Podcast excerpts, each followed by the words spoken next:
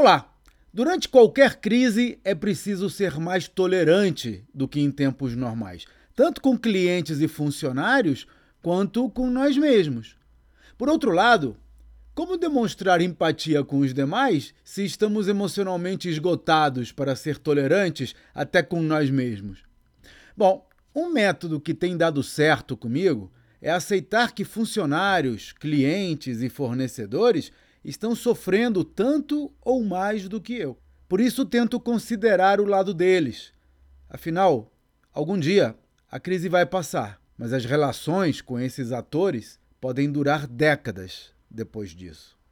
Esse é um dos temas que abordo nos meus treinamentos para mostrar aos empresários como construir empresas vendáveis, que crescem e prosperam sem que eles precisem estar lá todos os dias. Conheça os detalhes no meu site claudionazajon.com.br. Até a próxima.